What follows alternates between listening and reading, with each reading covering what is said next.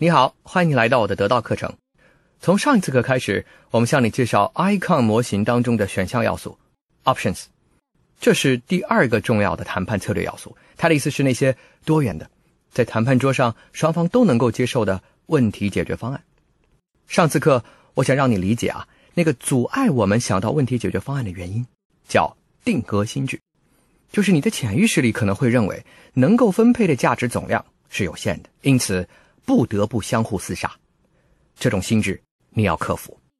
那今天我们会为你介绍克服定额心智的具体方法，那就是如何创造出更好的问题解决方案。这两个具体的方法，第一个叫打包 （package），第二个叫创造 （creation）。我们来先给你介绍第一个打包。我们在一开始跟对方谈判的时候啊，会不断的用听力三角形询问啊，还有别的吗？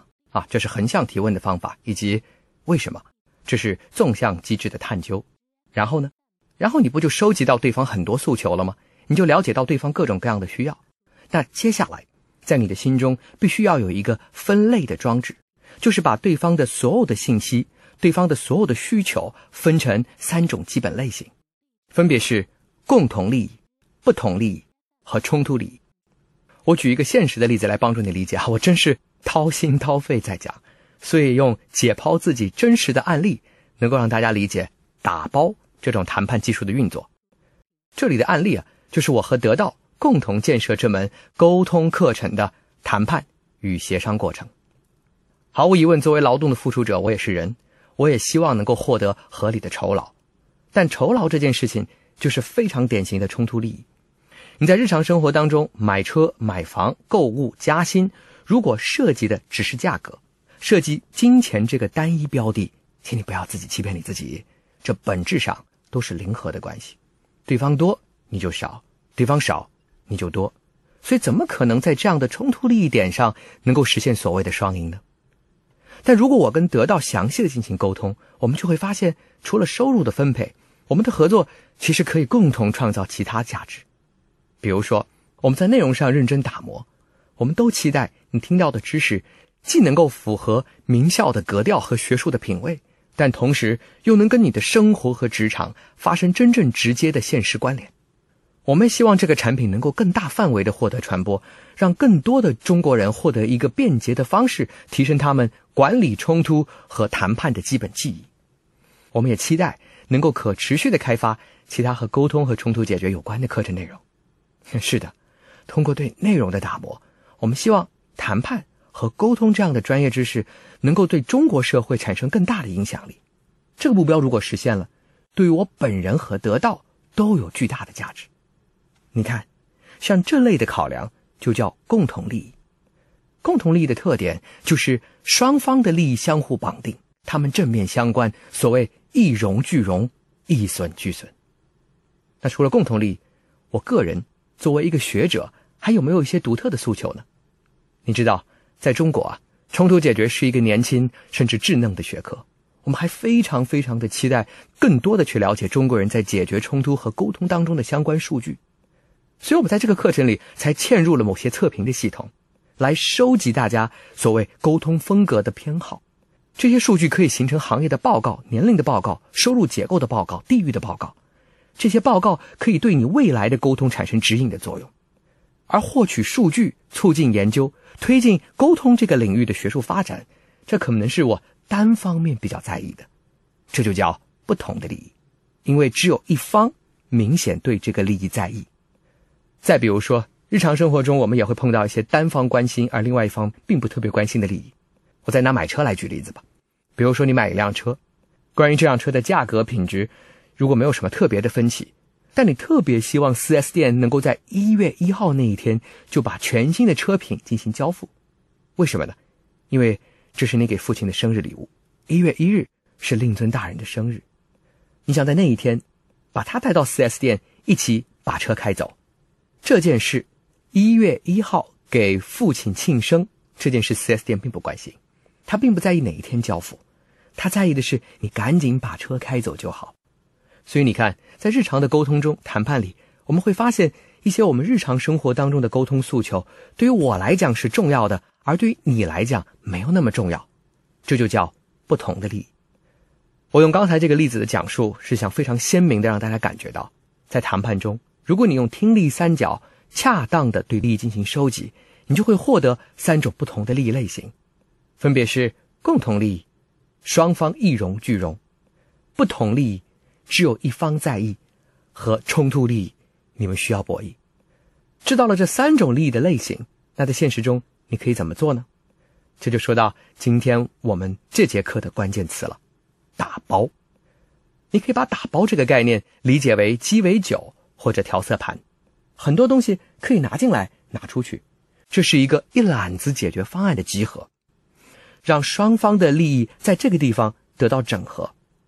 三种利益的类型，我们会对应的产生三种处理的方法，请你记住，共同利益的处理方法叫合作，不同利益的处理方法叫交换。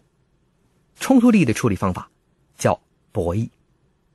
这三种方法如何使用呢？我再引入一个职场沟通场景：小王到一个公司去求职，当然 HR 会问小王说：“哎，小王，今天我看了你的履历，各方面都非常不错，名校毕业吧？请谈谈有什么需求吧。”小王开始侃侃而谈，他说：“啊，我非常希望能够有一个每个月一万块钱的薪酬。”这是我调查过相关类似企业以后，我认为一个合理的报酬。这个时候，如果你是面试小王的 HR，你的工资预算只有八千到九千，你怎么去回应对方的诉求呢？我停顿几秒钟，让你思考一个凭借自己的直觉和经验所形成的初步答案。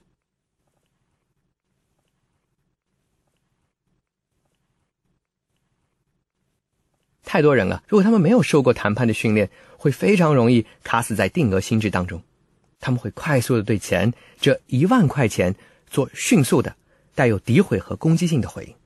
他们也许会说：“小王，我们招了那么多人，新人入职谁拿过一万块钱呢？正常情况不都是八千吗？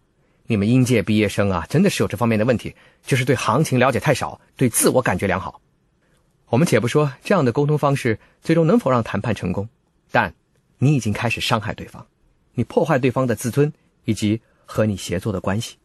这些负面的想法即使不说出来，它仅仅在你的心中嘀咕，它会让整个的氛围都产生负面影响。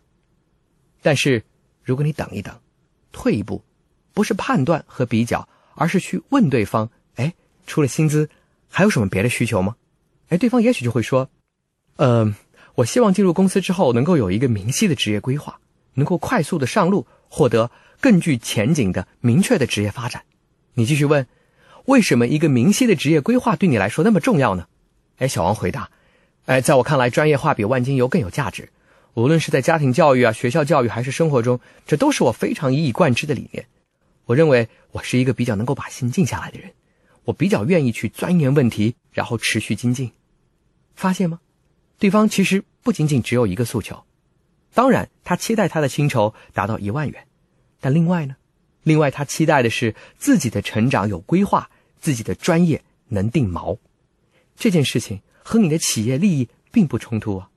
这种事你好我也好，如果员工能够在一个专业方向上定锚的实现真正生根的发展，你的利益也可以得到满足啊。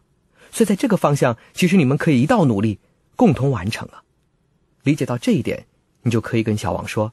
哎，小王，你提到了几个诉求，其中提到了职业规划，那这一点我觉得非常棒啊。作为 HR 啊，我可以告诉你，对你而言最重要的其实是学到东西，定位自己，然后获得一个未来可期的清晰的成长性。你看要不要这样？我承诺能够提供你最大的帮助，让你在职业发展的规划上获得指导。其实目前我们新员工第一轮的培训也本来已经基本上关闭了，我想把你的名字加进去，你在这个培训班。企业很多优秀的前辈会提携和帮助你一起进步。如果我做到了这一点，帮助你获得更快的职业定位和专业成长，哎，我不知道在月薪的这个部分，是不是我们可以讨论有一点让步的空间呢？你看，满足对方的需求，让对方让步，give Untext，这就是打包这种工作方法的关键。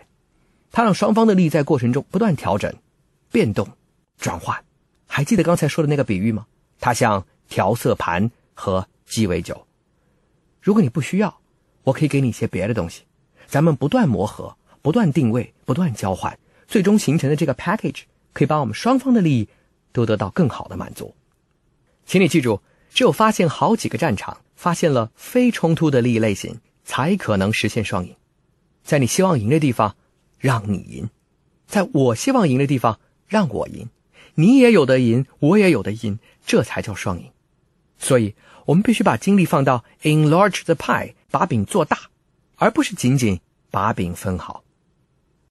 好，在学习今天课程之前，我不知道你有没有一些失败的沟通经历，认为只有冲突利益可以分配，而完全忽略了共同利益和不同利益。这些失败的案例，往往是我们特别好的复盘的材料。